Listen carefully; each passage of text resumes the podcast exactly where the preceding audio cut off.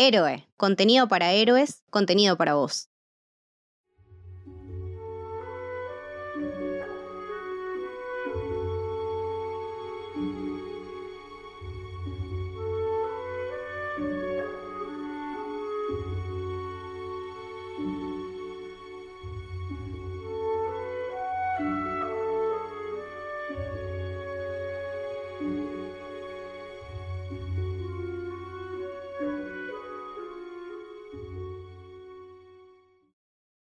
Bienvenidos, bienvenidas al Camino del Héroe. Mi nombre es Mili y hoy estoy con ya una amiga de, la casa, Maru Panelo. ¿Cómo va Maru? ¿Todo bien? Hola Mili, ¿cómo va? ¿Todo bien? Tengo una vasta lista de episodios en Camino del Héroe. Siempre me encanta venir acá a charlar de lo que más nos gusta, que es el cine o las series. Así que gracias por invitarme nuevamente. Sí, pueden escuchar todos nuestros episodios, sobre todo el de Drive My Car que hicimos nosotras dos, así que Cierto, empujemos ese episodio también. cierto. El año pasado con Maru, cerca de estas fechas también, hicimos un re lindo episodio sobre Drive My Car, película que estuvo nominada como mejor película extranjera. Y en esta oportunidad nos juntamos para hablar también de otra película asiática, Decision to Live, del gran director Park Chan-wook. Lamentablemente no está nominada como mejor película extranjera. No fue nominada, pero la vamos a hablar igual. Nuestra película, nuestras reglas. Totalmente, en lo personal fue de mis películas preferidas del año pasado. Me parece que también es una de, de las mejores que, que salieron. No sé, Maru, ¿a vos qué, qué te pareció? Sí, definitivamente está en mi top 10 de películas del año pasado. Una película un poco sorpresa también por la vuelta de Park Chan-wook, que hace bastante que no lo veíamos largar una película. O sea, lo vimos bien perdido dirigiendo una serie de televisión en otro país que no es Corea del Sur. Eh, así que es bueno volver como a ver a Park Chan-wook de vuelta a hacer una película en Corea del Sur con esta historia de amor retorcida disfrazada de policial, la verdad que fue una gra- grata sorpresa y si no la vieron los invito a ver. Totalmente, este director es una eminencia tanto en Corea del Sur como en todo el mundo. Una de sus películas más conocidas, tal vez la que casi todo el mundo conoce, pues también tiene una remake muy mala, All Boy. Es un director con una filmografía bastante cortita, no es que tiene muchísimas películas, todas son un 10, recomiendo absolutamente todas. Su última película, como decía Maru, en el 2016 había sido The Handmaid. Particularmente en esta película me llamó la atención que trabaja con el mismo equipo con el que trabajó en sus otras películas. La productora, la guionista, también es muy lindo eso, tiene un equipo conformado casi siempre por mujeres. Eso se ve bastante en, en su filmografía. Me encanta que todo ya tenga su equipo conformado, me parece que eso afianza en la calidad de sus películas. Ya saben cómo trabaja y si todos están en la misma página, que me parece que es algo importante en un grupo más en el cine, que es un trabajo en equipo, si todos están en la misma página, la película va a salir bien. Eh, entonces eso me parece interesante de, de este director, que no sabía ese dato. Y a mi entender, o por lo menos lo, lo que yo veo, me parece que actualmente es uno de los directores, junto con, bueno, De Palma, pero hace bastante que tampoco tenemos una película de Palma, creo que la, última fue Dominó. Creo que es uno de los directores actuales más hitchcockianos por excelencia que tenemos en la actualidad. De hecho hizo Stoker, que es una remake de una película de Hitchcock, que si no vieron es muy buena para ser un director subcoreano que dirige hacia afuera.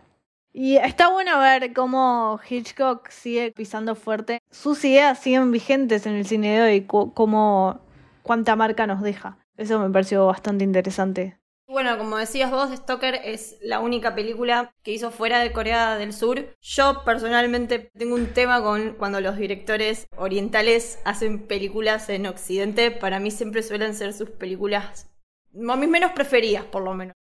Stoker creo que se diferencia bastante, es una excelente remake de La Sombra de la Duda, una película de Hitchcock de la hostia. Y me parece también que estuvo bueno que si iba a hacer una película en el extranjero decidiera hacer una suerte de homenaje a, creo, o considero uno de sus directores preferidos. Es bastante palpable la influencia en la filmografía de, de Park Chan-wook. Se ve muchísimo los temas como las obsesiones, sus personajes suelen ser como muy obsesivos. Tiene también esto de usar muchísimo los espacios para narrar, hay una frase como muy épica y muy reconocida donde Hitchcock dice, si vos tenés estos elementos para narrar, úsalos, usa todo el espacio. Creo que Park Chan-wook pudo tomar toda esta influencia de este director y la realidad es que lo usa muchísimo en las películas. Después vamos a ahondar muchísimo en Decision to Live, creo que es en la película en donde más tienen importancia todos los objetos, todo lo que aparece, todos los fondos, todos los colores, todo toma relevancia y eso es una característica muy Hitchcockiana. Eh, y también lo voyerista, porque en Decision to Live también se ve mucho lo voyerista, las miradas, la observación al otro personaje. Y algo que me interesó también es cómo Park Chan-wook usa los espacios, al igual que Hitchcock hizo los elementos y juega con el suspenso y la sorpresa, que es algo también súper Hitchcockiano. En Decision to Live no sé si hay tanto suspense y sorpresa, porque lo policial es lo que menos te interesa, de hecho, en la película, pero sí usa mucho los espacios para narrar. Muchas veces eh, la cámara muestra algo y por inseguridad de que el público o de que el público no entienda, como subestimando al público, lo reforzas con diálogo. Acá Park chan lo que hace es, eh, después vamos a andar más cuando analicemos la película, es eh, narrarte algo, mostrártelo por la cámara y después usa, usa el diálogo para apoyar esa idea que quiere decir, pero lo usa no de forma obvia. Bueno, esto que decís vos de, de, que acá el caso criminal mucho no importa, también es una idea bastante hitchcockiana, esto de termina siendo un McGuffin. Yo creo que en La ventana indiscreta tal vez sea una de las películas donde más se ve reflejado esto de que en realidad todo el caso de fotógrafo investigando qué pasó con su vecina, si la mataron o no la mataron, termina siendo un McGuffin porque lo que importa es cómo él se relaciona con el personaje de, Grace Cayley. Y bueno, acá pasa algo muy, muy parecido, no en la dinámica de los personajes, pues es una relación totalmente distinta a la que vemos, pero en Decision to Live también hay un, es un thriller, hay un caso policial, pero en realidad lo que importa a diferencia tal vez de sus otras películas, es como estos dos personajes se van relacionando.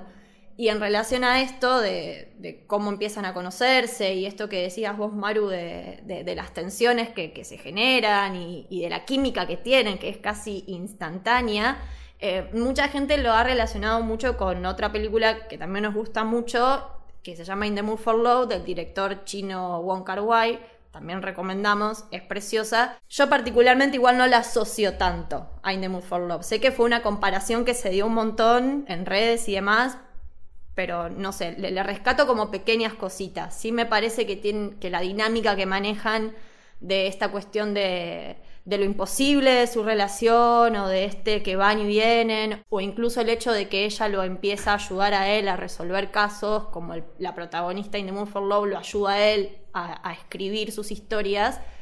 Hay ahí como una cierta conexión, pero como que lo vi en eso nada más. Lo cierto es que tal vez esa conexión puede ser totalmente casual, no buscada, o si no el espectador está todo el tiempo queriendo comparar la película con otra película. Simplemente como que Decision to Live es una película, cuenta una historia que no tiene nada que ver con otras, pero bueno, nosotros podemos encontrar paralelismos o no. Eh, toda la cuestión de seducción y de la comida, obviamente te puede remitir a In the Mood for Love, pero la verdad es que Park Chan-wook quiso asentar algo con los mismos elementos que tal vez usó Wong Kar Wai en sus películas. También se dio mucho esta comparación de, ay, es como el libro invisible de, Paul Thomas Anderson. Y la verdad es que solamente porque dos personajes sean un tanto tóxicos en su relación no significa que tengan mucha relación con, con, esa, con esa película. Además, ¿cuántas películas vimos con personajes tóxicos? Claro. Que, se enamoraban, ¿entendés? Es como un tropo que se utiliza para hacer avanzar una historia. O para construir una historia. No veo mucho de estos directores eh, reflejados, por lo menos en Decision to Live. Sí, para mí es una película, vuelvo a repetir, muy Hitchcockiana por todo lo que plantea y por, como decías vos, por la forma en la que plantea estas ideas. Súper interesante. Así que hasta acá hemos hablado sin spoilers. A partir de acá vamos a hablar con muchos spoilers, pues es una película para analizar muy a fondo, que da mucho material arrancamos así de lleno con el análisis de, esta gran película. Eh, prácticamente la película trata de un policía bastante muy bueno en lo que hace en su rubro, que se enfrenta con un asesinato, no, un homicidio, que no se sabe si es un asesinato, si, si es un suicidio, no se sabe bien con quién es. Y una de las principales sospechosas es la mujer de este señor que se suicidió. Y a partir de ahí empieza como la historia de ellos dos, una historia bastante como de seducción, de enamoramiento y cómo el policía trata de eh, descifrar qué pasó en este asesinato o en, esta, en este suicidio y la película empieza a trazar hecho y derecho la relación de ellos dos. Entonces es una, una historia de amor disfrazada de un policial. Bueno, y justamente la película inicia con el detective, con este personaje. Eh, perdón, y lo vamos a decir desde un inicio, si los nombres no los pronunciamos del todo bien. Son imposibles, son coreanos. Claro, hasta yo hasta el japonés te lo manejo, ya el coreano capaz es como que la pifio. Pero bueno, tenemos este personaje, lo vemos básicamente en esta primera secuencia, no sé si serán cinco minutos antes de los créditos básicamente cómo es su dinámica. Ya empieza él teniendo un caso sin resolver, el cual él habla con su compañero, que lo vamos a ver en otras escenas en la, la película, y ya él ya está hablando de un caso que no se puede resolver. Y eso es muy importante más adelante. También lo vemos interactuando con su mujer, que nos enteramos que ella vive lejos de donde vive él, en Hippo. Y hay un elemento que me parece crucial que aparece en toda esta secuencia, que es la niebla. También se presenta esto de que él no puede dormir. Y hay muchas de estas escenas de cuando él no puede dormir y, por ejemplo, está manejando y mientras tanto le pide a su compañero que, le hable, que son escenas que están rodeadas de niebla. Y la primera interacción que él tiene con su mujer, que están comiendo, que él le prepara la comida, que también va a ser un elemento muy importante el tema de, el tema de la comida. Ellos están sentados en la mesa, hay una olla de comida en el medio de ellos dos y esa olla no para de, largar eh, humo, como niebla. Todo el tiempo está este elemento eh, circulando, por lo menos en esta primera parte, y después se va a resignificar muchísimo este elemento. Y hay una cosa para respaldar todo lo que dijiste vos, que estuvo muy buena, hay dos cosas. Uno, te presentan a este policía, que es el personaje principal de nuestra película, que no puede dormir, que es un policía que es, es obsesionado con su trabajo y tiene que sí o sí cerrar sus casos de homicidio, y tiene una pareja que nos dan a entender que no están bien ellos dos mediante el diálogo de una forma muy sutil, porque hablan de tener sexo, de la charla con la vecina, y nos dan a entender mediante ese diálogo que ellos dos no están muy bien. Y en un momento él le cocina, hablando de la niebla y este elemento que va a ser importante a través de toda la película, porque va a ser un elemento que se va a resignificar, la comida también va a ser un elemento importante. Entonces él en un momento le está haciendo una sopa a ella y ella le dice, podemos comer sushi. Y él dice, no, no, prefiero comida más casera. Entonces está buenísimo como en estos primeros cinco minutos te presentan todo lo que necesitamos saber para meternos en el mundo de esta película. ¿Cuál es nuestro personaje principal? Que está mal con su mujer, que no duerme y que tiene algunas cositas ahí dando vueltas que, después vamos a saber más en profundidad. Pues esta pequeña introducción, porque es interesante esto, los, los, títulos iniciales y el nombre de la película y la presentación van después de esta pequeña secuencia y después ya sí arranca con la presentación de este muerto, que es el, primer muerto eh, de, la película, el cual no sabemos si se suicidó o si fue un homicidio. Es un alpinista que cae de una montaña. Y acá también hay otro elemento súper importante que es el tema de las alturas. Este alpinista cae de la montaña, o lo hacen caer, no lo sabemos todavía, cae desde una altura y en toda esta secuencia también hay muchos planos cenitales, como bien desde arriba. Y también está bueno esto de, que hay muchos planos eh, muy obsesivos, eso también es muy de Park Chan-wook, de los ojos del muerto, de las hormigas caminando por arriba de los ojos. De hecho, hay una subjetiva desde el muerto mirando para arriba, el personaje del detective que está mirando para abajo, que está buenísimo porque lo ves a todo el muerto redescomponiéndose con las hormigas caminando y para Chango elige poner la cámara justo ahí para mostrarte eso. Está muy bueno esa escena. Sí, y las posiciones de, la cámara en cuando él quiere acentuar este tema de, de las alturas es muy inteligente como las usa. Por ejemplo, hay muchas interacciones que, este personaje tiene con su compañero y la, diferencia de altura entre ambos es bastante, bastante obvia. Hay una escena donde ellos dos están hablando y el detective está eh, subido a unas escaleras y su compañero está como cuatro escalones más abajo. Es como, bueno, hay una especie de superioridad también. Sí, sí, total, de casta, de, él es el que manda y el resto son sus ayudantes y están por debajo de él. Está buena esa idea que plantea. En otras secuencias donde él tal vez se enfrenta con otros sospechosos de otros casos, también se dan en las alturas. Sí, y eso está muy bueno y también todos los casos tienen un, punto en común, que hablan un poco del amor y de la pasión y, y, de... Siempre hay una figura femenina del otro lado que hace que estos personajes se comportan de cierta manera. Eso también me llamó mucho la atención. Claro, y que de alguna manera esos personajes caen, ya sea por el amor. Los personajes super caen, totalmente.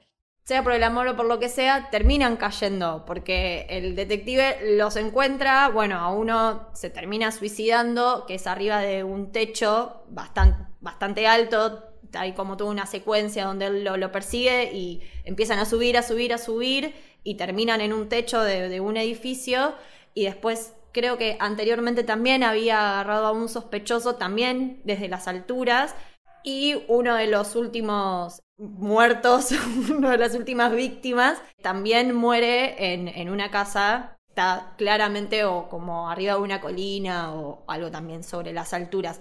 Como que el tema de, de la altura es bastante recurrente en toda la película y me parece que hay un paralelismo muy grande con el tema de si los arriba y abajo, que lo que más abajo está es el mar.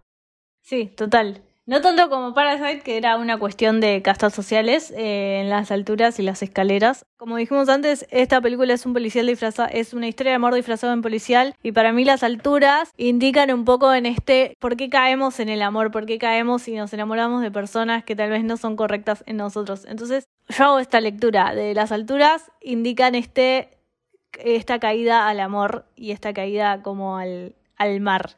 Y como el mar también limpia estas impurezas que, que podemos llegar a tener o no con respecto a eso. Esto que decíamos antes cuando hablábamos de las influencias que tiene este director y demás, y que hablábamos de los elementos, acá es muy importante también la ropa que usan estos dos protagonistas. Que la ropa también habla un montón de estos personajes todo habla de un personaje, ¿no? Como todo lo que ves, esto en el cine en general, todo lo que ves y cómo habla el personaje hace que el personaje sea como es. Y la ropa es, él es un detective, así que imagínense, eh, también refuerza esta idea de cómo son cada uno. Y bueno, y, estos elementos que, que aparecen inicialmente como, bueno, él es muy característico un saco que usa que está lleno de, de, bolsillos y cada objeto que él usa está puesto en un bolsillo en, en específico. Amo porque esa escena justamente se, se, significa. La primera escena que ellos se ven y ella busca en los bolsillos de él, no sabe dónde está nada, absolutamente nada. Después tenés otra escena donde, esto ya me estoy adelantando de la película, otra escena donde él y su mujer se encuentran con ella y con el marido actual de ella, tipo, no sé, meses después, y la mujer de él exactamente sabe dónde están las toallitas eh, tipo las toallitas limpiadoras de mano. Y después la ves en otra escena a ellos dos que se vuelven a encontrar solos y ella sabe exactamente dónde tienes los elementos él. Como esa sacar y poner del saco es algo muy íntimo, muy íntimo de ellos. Como crea una intimidad con esos elementos que está buenísimo. Re, sí, y genera como mucha, mucha tensión con eso. Mucha tensión y celos también, cuando la otra le saca las toallitas y la otra ve lo que está haciendo, le genera un poco de celos. Y, y algo también muy característico de él son sus zapatillas, que las usa constantemente, pues es un personaje que corre mucho, él está constantemente corriendo, muchas veces lo vemos persiguiendo a otros sospechosos o demás. Y cuando, bueno, en una parte de la película él, él se separa de SEO, las deja de usar y también es una manera de decirte, bueno, deja de correr, la deja de buscar, ya está. Un poco que se rinde y empieza a usar una especie de mocasín. Que de hecho ella se lo dice a él, como no usas más tus zapatillas. Y es como, bueno, es una manera de decirte, sí, ya, ya está, ya no te va a buscar más. Y ella constantemente la vemos vestida con colores celestes, azules, verde agua. Si bien a veces tiene camisas naranjas o colores, abajo tal vez va a tener siempre una pollera más tirando a tonalidades azules. Y los fondos en los que ella está también siempre son de esos colores. De hecho, uno de los tapizados, que es el tapizado de su departamento, simulan olas de mar. Es como si estuviera sumergida. Simulan olas de mar y también se pueden ver como montañas, porque son bastante similares. Tienen una elevación, un pico y una bajada, como una montaña, pero son olas de mar. Eso me gustó también. Como esa mezcla de montaña-mar, que es algo que vemos todo el tiempo en la peli. Y aparte también eso después se, relaciona mucho con, lo que dijimos de, la niebla, ¿no? Ella la vemos que es una mujer que trabaja cuidando, cuidando ancianos, es una cuidadora, y una de las ancianas, que es la, única que conocemos porque era importante para el caso, escucha constantemente una canción que se llama Mist, que significa niebla. Y en este lugar donde ella trabaja también hay una pecera donde ella cuida a, un pez y también la vemos muchas veces reflejada a través de esa pecera. Me gusta esto de que la vemos ella reflejada en lugares porque cuando introducen el personaje de él y después empieza la secuencia donde vemos toda esta cuestión de asesinato y después vemos la secuencia de la, la interrogación con la esposa. Eso me interesa, me interesa que vayamos ahí bien con el primer encuentro que tienen ellos dos en, en ese interrogatorio. Sí, claro, porque abrimos un montón de pestañas, pero no fuimos al jugoso que es el encuentro de ellos dos, que al principio pensaron que era la hija por la diferencia de edad, resultó ser la esposa, una esposa que es de nacionalidad china, no coreana, entonces tiene un problema idiomático, una limitación idiomática, porque en realidad ella habla bien coreano, pero hay una limitación idiomática que en la película juega un montón, que está muy bueno como lo, lo, trataron. Él empieza a preguntarle a ella su coartada, dónde estaba ese día, qué hizo ese día, como para descartarla de ser una sospechosa. Y empieza como el juego de seducción. Y me gusta esta idea que vos dijiste, que la vemos a través de una pecera. La vamos a ver en planos generales, pero ella, los primeros planos que vamos a ver de ella siempre van a ser reflejados a través de otra cosa. Reflejados a través de espejos, a través de un vidrio, por el vidrio de interrogación. Vamos a ver planos de ella en la televisión. No la vamos a ver nunca al principio reflejada a ella de, de forma directa. Siempre la vamos a ver a través de algo desde el punto de vista de la cámara, incluso desde el punto de vista también del policía, pero también desde el punto de vista de la cámara. Hay varias interpretaciones, siempre lo hablamos con Billy, creo que no lo tenemos bien claro, de hecho, pero a mí habla un poco de esta de crear esta idealización en ella, este enamoramiento, siempre viéndola a través de otra de otros ojos y no de cómo realmente es ella.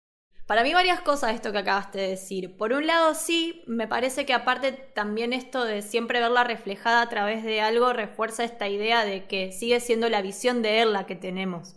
O sea, nosotros la conocemos a ella a través de la obsesión que él empieza a tener por ella. No la conocemos a ella tal cual es. De hecho, hay un montón de relatos que ella cuenta, como por ejemplo esto que decís, ella es china y cuenta su historia de por qué ella se fue de China y, se, y emigró a Corea que hay un montón de cabos sueltos en las historias que ella cuenta sobre sí misma y en realidad no sabemos en definitiva cuán real es o no lo que ella nos está contando. Hay una especie de fantasía ahí. Es un personaje también muy tipo femme fatal de los clásicos noir. Eh, tiene muchas características. Total, total. El pucho. Sí, sí, sí, sí, total. Es una gran femme fatal y la realidad es que en la mayoría de los noir es muy poco lo que uno sabe de la femme fatal. Siempre lo que sabemos es del punto de vista de, bueno, de, del obsesionado, del hombre. Entonces me parece que, que, sí es, es, una idea que, se refuerza mucho. A mí me encanta, inclusive cuando él se empieza a obsesionar, él empieza a imaginar que está en los mismos eh, espacios que ella, pero lo vemos desde la, desde la imaginación y idealización que tiene él. Entonces esto de verla por los espejos, verla a través de otras cosas, es verdad que nos refuerza el punto de vista totalmente de él y que la vemos con los ojos del detective. Nosotros también idealizamos y fantaseamos al igual a ella, al igual que lo hace el detective, porque es verdad que todo lo que sabemos, lo sabemos lo que sabe el detective. Exactamente. Y después sí también me parece un elemento interesante, por más de que también esto no sabemos cuán real o no es que ella no sabe hablar también coreano, porque a veces parece más una elección de ella querer hablar en chino. Después ya diremos también cómo eso se, resignifica mucho en el final. No deja de ser una extranjera en tierra extraña, un poco de que es, y tiene un espíritu como medio nómada, como que va y viene, no, no está sentada en un solo, en un solo lugar. Y en este primer encuentro, como, como decía Maru, hay una frase muy importante que ella se lo dice a, través del traductor, porque lo dice en chino, que es una frase de Confucio de el hombre sabio disfruta del agua y el hombre benévolo disfruta de las montañas. Acá ya también hay una distinción muy importante de el agua con la montaña, de la altura con lo más bajo. Eh, y también lo que decías vos, como esta idea del agua que muchas veces en el cine puede ser purificación o, o un paso de etapas, es como bastante, bastante importante. Bueno, y lo que decíamos antes, que vuelvo a reforzar porque para mí es una de las películas más hitchcockianas que tal vez tiene Park Chan-wook, es hay, hay una serie de secuencias donde te muestran a este detective que empieza a, perseguirla sistemáticamente al personaje de esta chica, de esta presunta asesina, un poco con la excusa de, hay que investigar, pero en realidad es, un, es, es por él. Son sus, sus ganas de conocerla y, y no es solamente un elemento hitchcockiano por esto de un personaje eh, vigilando a otro, porque hay un montón de películas donde vemos personajes vigilando a otros, sino es la forma en la que él lo hace y la obsesión que empieza a, a tener. Es muy importante esto de que él lo observa constantemente desde las distancias, muchas veces también desde ciertas alturas, y graba constantemente todo lo que observa. Eh, y es muy interesante esto que había dicho Maru antes, de que él se ve en esos espacios también. Él se imagina dentro de esos espacios y además lo, lo bueno de que cuando él la empieza a ver a ella, va grabando ciertas cosas en, en, su celular y él va traduciendo y él se va dando cuenta de mediante traduce esas cuestiones que ella habla en chino, se va dando cuenta que es, él está siendo descubierto, como este boyerismo es de ambos, él está, él, ella la está observando a él y él a ella también, como que hay una cuestión ahí de dinámica de poder que no se sabe bien para dónde va. Sí, de, de, hecho hay un momento donde él se queda dormido en el auto y ella al otro día se despierta y lo va a saludar. Le dice, buen día, impunidad total. Y un poco él quiere ser descubierto también, como que es parte para mí de, las, de la seducción que, que empiezan a crear. Sí, sí, porque no es que a él le genera como esto, uh, me descubrió, no, al contrario, después vemos que al otro día lo va a trabajar feliz, porque se despertó con el saludo de ella de buenos días. Y después de, esta, esta, secuencia hay otro momento muy, muy interesante donde la comida empieza también a tener un, un punto bastante, bastante importante que es la escena del sushi. Para empezar, como en sushi, como esta cuestión de la comida como elemento de, de, seducción completamente. Ya veníamos de la película, él la estaba observando ella, ella ya sabía que estaba siendo observada por él, entonces a, a mi juego me llaman cuando se vuelven a encerrar en un cuarto solos. Como en sushi, obviamente caro, premium, se quejan sus compañeros de trabajo porque esta cuestión de la comida está presente en toda la película. Como primer secuencia de seducción y después limpian la mesa. Y muy sincronizados. Muy sincronizados, pero para tener un contacto de manos que no lo tienen. Y después, en un momento, muestran algo con el celular. Es muy bueno cómo está iluminada esa escena, porque de repente hay un auto de atrás que los ilumina directo en el cuarto de interpretación y es como que cuando se tocan está esa chispa que sucede, que, que se genera por la iluminación que es del auto iluminándose a ellos dos. Y es buenísima, como que está llena de ideas y Park Chan-wook te crea un juego de seducción exquisito entre ellos dos. Esa escena es una de mis favoritas porque habla mucho de, de ambos personajes y habla mucho de esta como acercamiento que tienen y ese deseo que tienen de tocarse y finalmente pueden hacerlo eh, de forma muy sutil porque están dentro de una comisaría.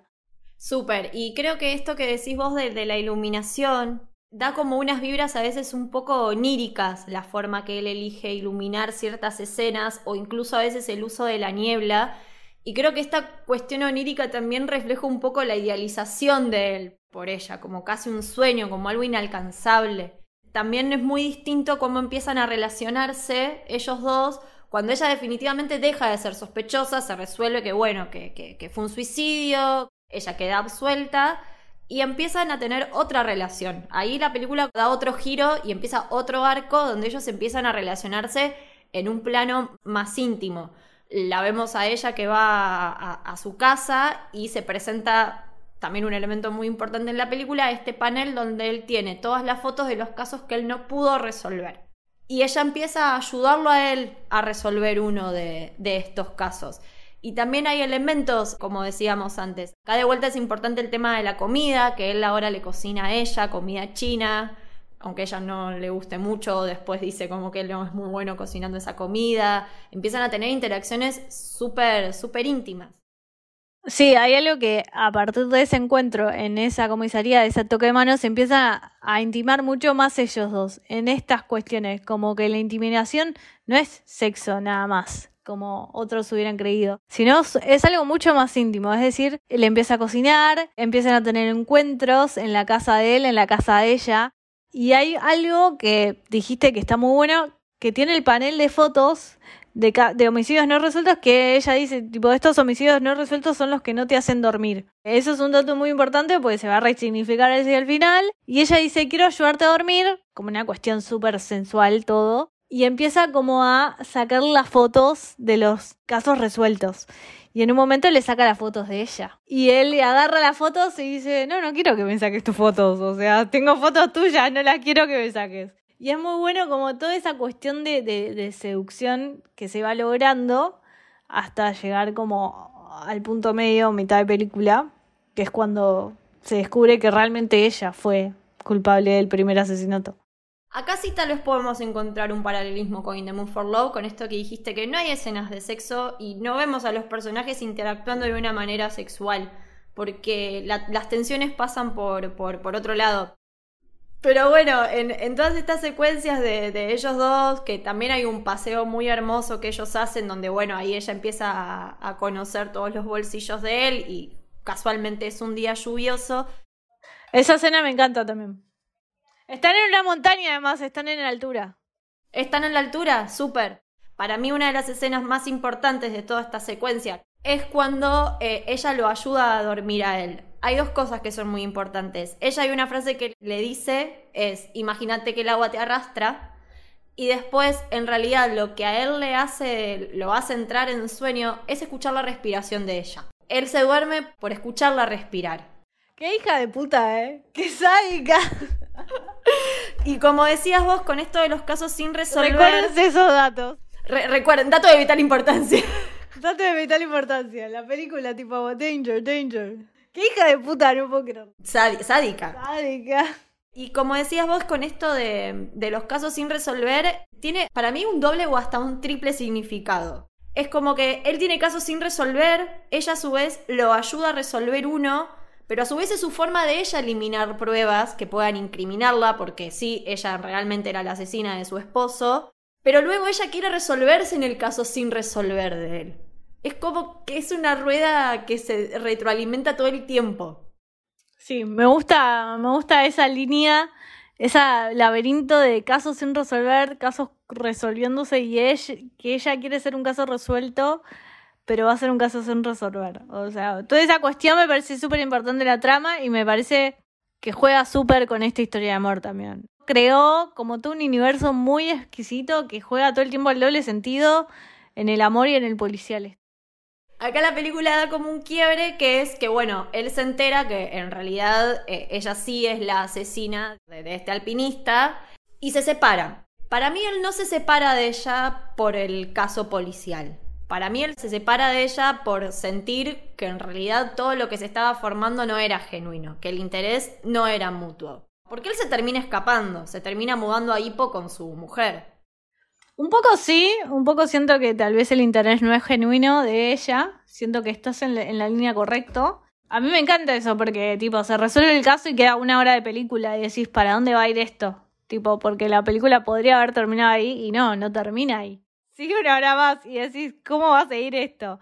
En un momento para mí se escapa porque ella sí no siente cosas por él y él un poco tiene que dejar ir y recomponer un poco su vínculo con su esposa hecha y derecha, como que no está dispuesto a dejarlo todo, más sabiendo que ella es una asesina, o como que siento que va por la ética laboral de él, no le permite como mantener un vínculo con ella. Y además está haciendo algo no ético en cuanto a su estructura laboral. Y entonces un poco se escapa por todas estas ramas, porque la está ayudando a ella, porque ella no siente lo mismo, y un poco porque tiene que empezar de nuevo con su mujer, o con su carrera, con algo tiene que empezar de nuevo. Y también tiene que ver con esta cuestión de sueño, porque se va a este lugar para hacer un tratamiento de sueño también.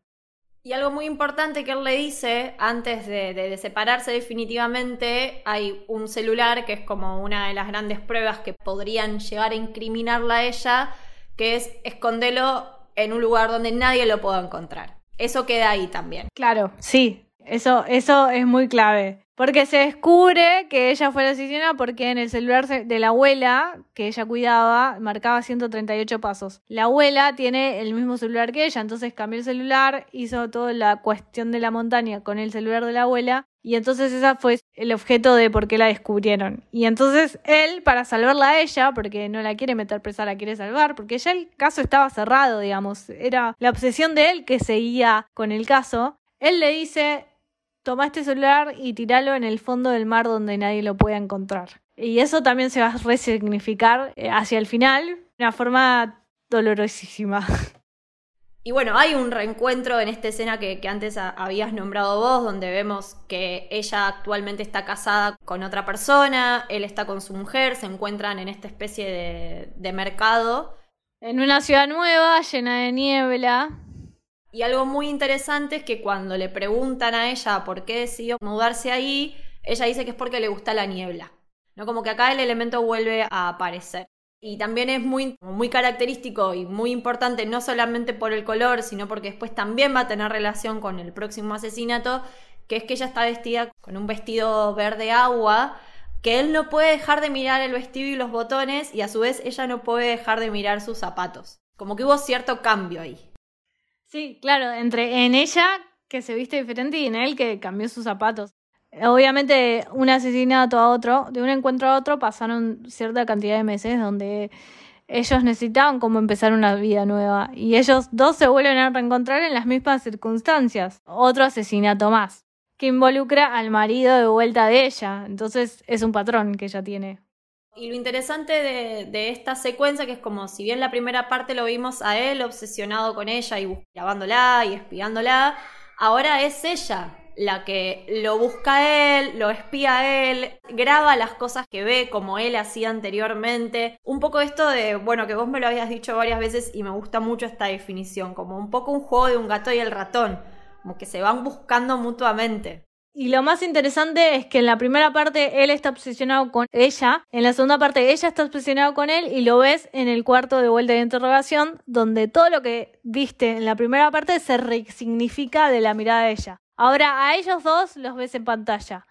No lo ves solo a ella. A ellos dos los ves en pantalla. A ellos dos los ves en espejos. Los ves juntos reflejados en otras imágenes. Como resignificándose la idea de que mostró en la primera parte, ahora la idea que mostró en la segunda parte esta idealización y esta obsesión que ella ahora tiene con él. Y también en revisarle los bolsillos, que lo ves eh, más adelante. En un montón de elementos que se van resignificando en esa segunda parte. Y también algo que me, que me interesa mucho es que el asesinato del esposo, como bueno, dijimos anteriormente, también es de la altura porque la casa en la que ella está viviendo está claramente sobre... Es como un risco. Es una colina que se ve el mar, eh, que se ve el mar también hacia abajo. Porque bueno, la, idea de ella es volverse nuevamente un caso sin resolver de, de, él. Como la manera que ella encuentra volver a conectar con él es volviéndose nuevamente una sospechosa.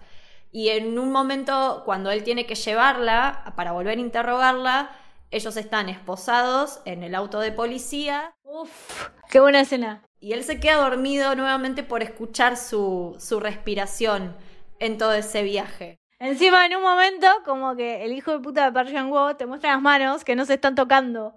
No se están tocando, no se están tocando y él se queda dormido por la respiración de ella. Y después hay otra escena que se vuelve a resignificar, que vuelven a estar en ese auto esposados y ella le da la mano a él. Y es como, tremendo. Como todo ese deseo se, se vuelve a concretar ahí en esa escena. Sí, y muy importante de lo que decías vos antes con las comidas, que ahora no le compra sushi caro, le da un pancho. O sea, pasamos de una de las comidas más caras a una comida callejera. Es que pasamos justamente de la idealización de él a ella a la idealización de ella a él en esta segunda parte. De hecho, bueno, cuando él va a la casa de ella por, por primera vez después del interrogatorio, eh, y él sabe que fue ella la que mató al, marido, ella se abre y, le empieza a contar exactamente cómo, cómo lo mató. Y él eh, también está, hace mucho hincapié en, bueno, ¿qué tenías puesto?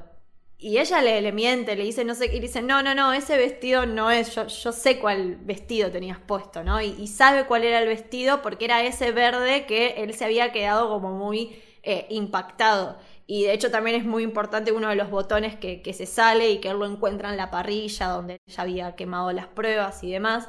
Pero bueno, después sí tenemos esta escena donde se da en, en una especie de, de, montaña, está nevando. Está buenísimo porque él está como medio corriendo en el auto y la llama a ella, o ella la llama a él, no me acuerdo, y en un momento le dice, no estoy en la niebla. En el lugar donde estoy no hay niebla. Como que no hay algo borroso, hay claridad ahí arriba, que es en la montaña, obviamente. Si bien ella lo, lo, lleva con la excusa de que quiere tirar las cenizas de sus familiares, que ella lleva siempre un jarrón con las cenizas de, los familiares, vemos que está nevando. Y acá, que decíamos antes de, la niebla y del agua, y ahora la nieve, tenemos el agua en todos sus estados en la película. Por eso es como muy importante. No es solamente el, agua como un elemento, los vemos en todos los estados, sólido, gaseoso y líquido. Es como que están todo el tiempo ahí. Eh, inclusive, si querés, podemos hacer un, un, paralelismo entre cuando ellas estaban en una montaña estaba lloviendo y ahora está nevando, como que mientras su, relación va formándose y va significándose, de hecho en esta escena se dan el beso, o sea, cumplen el deseo que ellos tienen, el agua se va transformando como su amor también se va transformando y se va concretando. Es necesaria porque son dos personas que toda la película te está mostrando que les es muy difícil poder comunicarse. Entonces, la manera que tiene ella es de accionar. Ella la manera que tiene de acercarse a él es matando. Sí, total, total. No es hablándolo o buscándolo a él. Y me parece que acá, de hecho, la que lo besa es ella, él. Es muy bello que ella sabe dónde está la crema de cacao y, y, se lo saca de su bolsillo y le pone crema de cacao y la crema de manos todo bellísimo, es muy poética, la verdad que tiene muchas escenas, son súper poéticas. Es hermosa, es hermosa. Y también esa escena está iluminada por, por, la luz, que no es la luz de un auto, pero es esa linterna que ella tiene de, de alpinista. Es una iluminación muy onírica, ¿no? Como que por momentos él tampoco puede ver con claridad. La nieve, la luz, la montaña, el plan a las alturas de ella, que no lo dijimos, pero también es como ella la besa en un lugar donde tiene miedo, porque tiene miedo a las alturas. Es, es, interesante. Sí, sí, sí. Y aparte como que en un momento creo que él flashea y todos flasheamos como que ella lo, lo quiere tirar a él. Sí, sí, total, total, total. No, a mí me encantó que, que, se haya culminado como es como el deseo de toda la película y que haya, se haya culminado de esa forma y después viene el fin porque no hay mucho más. Una de las cosas más impactantes que, que, tiene esta película y en donde todo, absolutamente todos los elementos que fuimos nombrando y que fuimos desarrollando cobran importancia en, en el final. Nuevamente se vuelven a invertir los roles, él la, la empieza a buscar a ella. Es por un mensaje de audio, porque el marido de ella había llamado a su mujer la noche antes de morirse. Entonces hay un mensaje de audio que es como clave en la investigación. Y el mensaje de audio no sé si está en el celular de ella, en el celular de él, no se sabe bien dónde está. Entonces él la llama por eso, para saber qué onda ese mensaje de audio. Obviamente ese mensaje de audio es clave en, en su historia de amor, en, en, en su historia policial, en todo. La manera en que este personaje decide actuar es enterrándose a sí misma en a la orilla de, del mar y esperar que el mar se la lleve. Y él lo vemos constantemente buscándola porque él se encuentra con este auto que está vacío, no lo encuentra, lo vemos desesperadamente buscándola en una interpretación desgarradora realmente. En muchos momentos no sabemos de hecho si él no la está pisando, si no está debajo de él. Y él todo el tiempo, volvemos a lo mismo, la, la busca y ahora la va a seguir buscando eternamente porque no la encuentra. Y también en algún punto vuelve a resignificarse esto de, de, del sueño. Nunca va a poder volver a descansar en paz porque nunca va a poder volver a escucharla respirar. Y porque siempre va a ser un caso sin resolver, porque ella le hizo caso a él y se hundió en el lugar más profundo del mar. Porque ella hace un pozo en la arena, la marea sube y se ahoga. O sea, se ahoga y él está buscándolo a ella. Y yo por un segundo, cuando vi la peli por primera vez, por un segundo quería que ellos dos estén juntos, ¿entendés? Quería que estén juntos, pero claramente no iban a poder estar juntos. Pero fue tremendo, fue dolorosísimo. Y además, antes de que ella muera, hay una frase muy linda que él, ella la dice en chino, o sea, ni siquiera él la pude escuchar, la pude entender, que le dice como en el momento que vos me dijiste te amo, eh, tu amor murió y en el momento que tu amor murió, mi amor empezó a nacer. Y en ese momento te muestran que es la escena que él descubre que ella fue el asesinato de su marido, o sea, el punto medio de la película, cuando esto cambia, cuando la obsesión de él deja de ser por ella y la obsesión de ella empieza a ser de él. Sí. Entonces ahí es cuando hay un punto medio, cuando se resignifica todo esto, cuando él le dice que la ama a ella y cuando el amor de él murió porque se va y cuando el amor de ella nace y lo va a buscar. Ella le dice eso como, como asegurando su amor, se va a morir y él la va a seguir buscando toda su vida. Entonces es nada, una retorcida historia de amor de Park Chan-wook que hizo una obra maestra. Por eso decimos como todos los elementos que nombramos antes, eh, el mar, el agua, las alturas, el tema de que ella termina, bueno, muy en las profundidades. Bajo cero. Bajo cero. A todos se le puede dar una vuelta. Debo admitir que me imaginé que no iban a terminar juntos teniendo en cuenta de que las películas de Park nunca terminan juntos. Todas sus películas, las relaciones entre los personajes son muy retorcidas, tipo en y al final era la hija del protagonista. Perdón si le estoy spoileando Boy a alguien, es del 2000, lo siento. Avisamos que iba con un spoiler esto.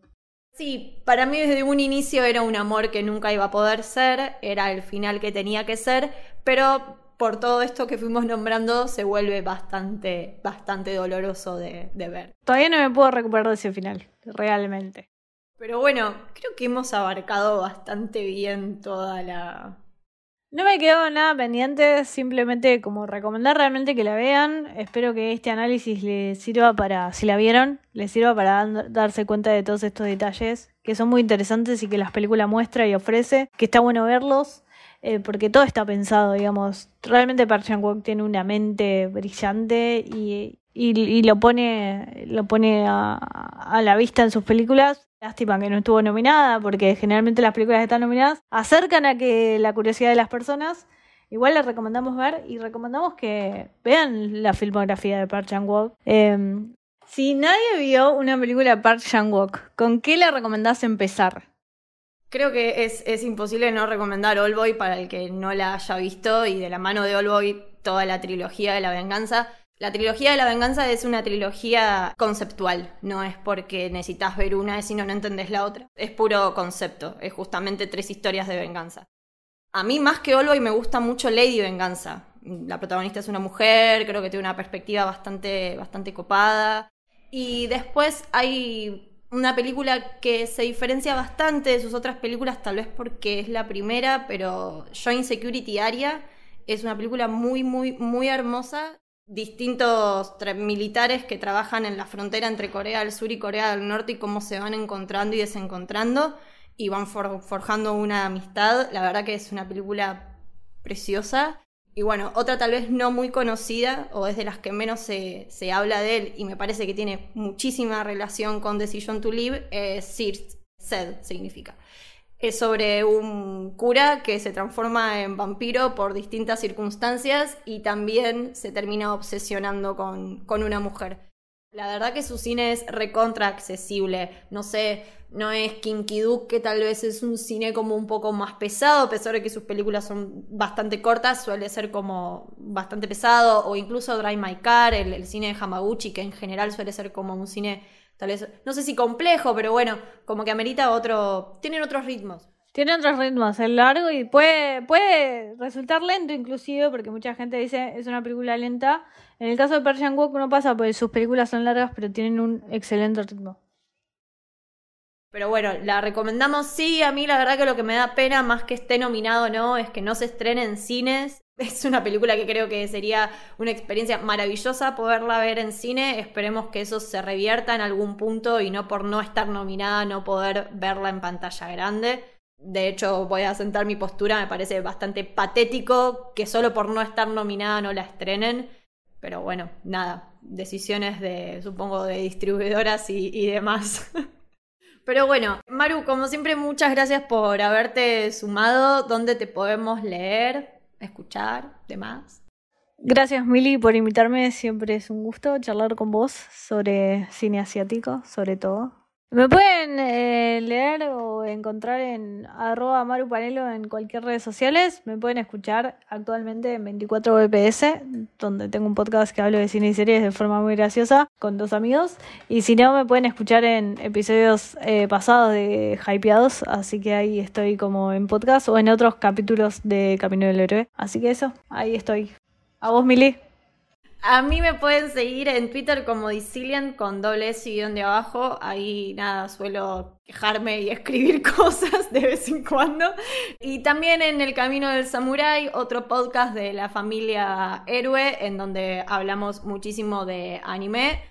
A nosotros nos pueden seguir en Twitter como Camino Héroe y en Instagram como Camino del Héroe. A la propia Sos Héroe, que es la madre de este podcast, como ya dije anteriormente, el y tantos otros los pueden seguir en Twitter y en Instagram como Sos Héroe. Recuerden que si les gusta el contenido que, creamos, pueden aportar al Club del Héroe, que es una comunidad en Discord que tenemos donde hablamos, bueno, de estas películas. Decision to Live una película que fuimos hablando bastante también por Discord, entre tantas cosas, de anime, noticias. Se hace una contribución de 200 pesos que a nosotros nos ayuda un montón y acceden a este grupo exclusivo. También nos ayuda mucho todo lo que es poner me gusta y compartir y las estrellitas en Spotify y demás. También la verdad que es algo que nos ayuda un montón. Así que si pueden y quieren colaborar con nosotros de esa forma, también es una gran ayuda. Y bueno, si necesitan data de cómo unirse al Club del Héroe o algo, por el estilo, que igual es muy fácil, van a las redes que ya nombré anteriormente y respondemos cualquier pregunta. Así que bueno, esto fue el Camino del Héroe. Espero que les haya gustado. Bye bye.